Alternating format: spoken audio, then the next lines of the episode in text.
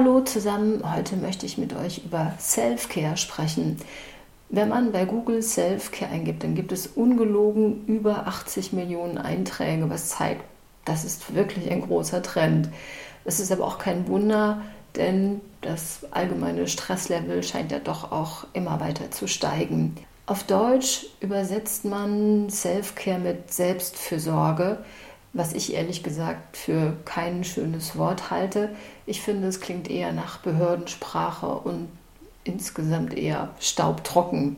Wenn man das Wort auflöst und davon spricht, gut für sich zu sorgen, klingt es viel, viel netter. Wie einen warmen, weichen Mantel, in den ich mich hülle, der mich wärmt und schützt, auch wenn es um mich herum frostig ist, egal ob die Kälte jetzt vom Wetter herrührt oder ähm, von unangenehmen Menschen um mich herum. Der Philosoph Wilhelm Schmid hat schon vor Jahren eine wunderschöne Formulierung dafür gefunden, was es heißt, gut für sich selbst zu sorgen. Schmid nennt das nämlich mit sich selbst befreundet sein. Was kommt euch in den Sinn, wenn ihr den Ausdruck hört?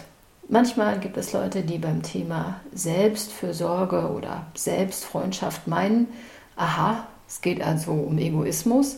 Schmidt stellt aber zu Recht die Frage, ob eine gesunde Beziehung zu sich selbst wirklich bedeutet, egoistisch zu sein. Könnt ihr die Fragen für euch beantworten? Was heißt für euch gut für euch selbst zu sorgen? Und sorgt ihr gut für euch?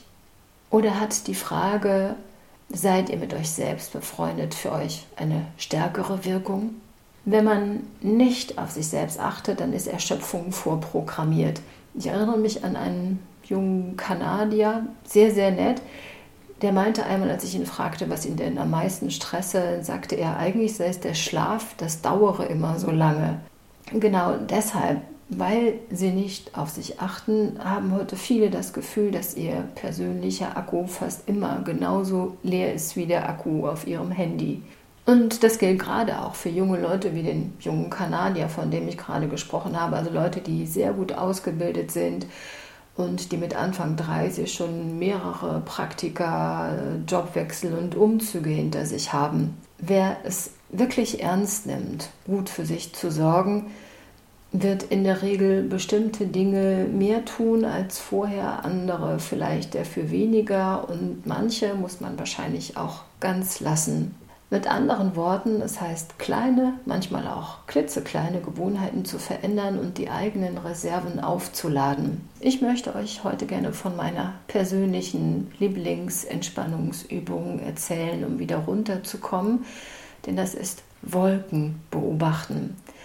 Wir sind so gewöhnt daran, immer wieder irgendwas zu tun, dass wir ganz vergessen, zwischendurch auch wirklich einen Gang zurückzuschalten.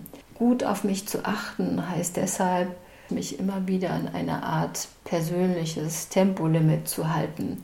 Dann schaue ich einfach den Wolken zu, wie sie so langsam dahin ziehen und ähm, in den Krimis der französischen Krimischriftstellerin Fred Vargas gibt es Momente, in denen der Kommissar Adamsberg, der da die Hauptrolle spielt, in einen Zustand kommt, den Vargas Wolkenschaufeln nennt. Und beim Wolkenschaufeln, wenn ich das mache, fängt mein Zeitgefühl an, wieder langsamer zu fließen und ich merke dann, dass ich gleich auch wieder langsamer und ruhiger atme.